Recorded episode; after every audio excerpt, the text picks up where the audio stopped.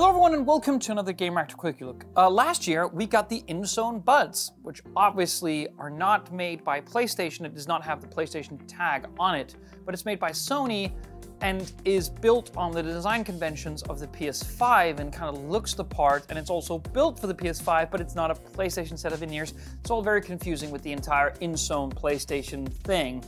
But if you want something which supports the brand new PlayStation Link wireless pro- protocol, which, like what we've seen on Xbox, is a way to have a proprietary, strong, and safe connection between various PlayStation products, you would get these.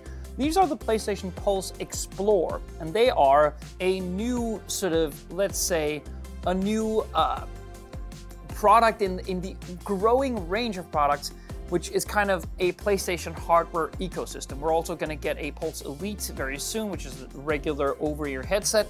But if you want, if you like the idea of gaming in-ears, well, this is certainly something to look out for. Now, First and foremost, you may notice one thing. For it looks kind of like a tiny PS5, which I like, but this case is freaking massive. It is much bigger than any old case for any old in-ears you've ever seen, and that includes the units themselves. Now, it has this cool sliding mechanism which reveals the two units themselves, and just, I mean, look at them. They are incredibly big.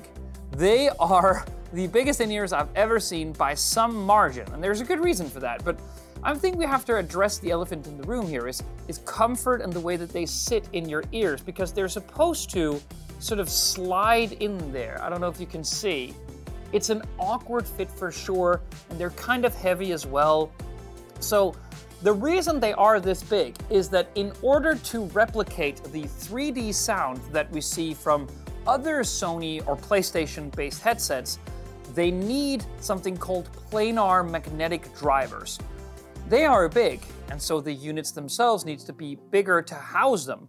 The good news is that they sound absolutely incredible and that this 3D soundscape portrayed by Sony's first party games are indeed very much replicated here. So, again, if you care about 3D sound on PlayStation 5 games, you would get these because that's a seriously cool feature. There is also, because they're so big, room for physical buttons. There's actually two of them. It's hard to see, but there is a volume rocker on the top of each unit right here, and on the bottom, I'm not gonna ask the cameraman to refocus here, but on the bottom, there's a PlayStation Link button. That is actually not the only PlayStation Link button since there's one in the case right here wedged in between the units. Now, it also supports regular Bluetooth, but there are obvious features here which this does not have, like really effective uh, active noise cancellation and wireless charging in the case. Um, that means that you're going to have to use the regular old USB Type-C connector here uh, to actually charge the things. But the thing is, you're sacrificing a lot, but you're getting the planar magnetic drivers here, which does enable 3D sound, which is great. You also get 5 hours per charge, an additional 10 hours in the case, so 15 hours total, which isn't that bad. But considering the fact that you need to get them in the case to get the next five hours of charge, it actually, in practice, has five hours of charge.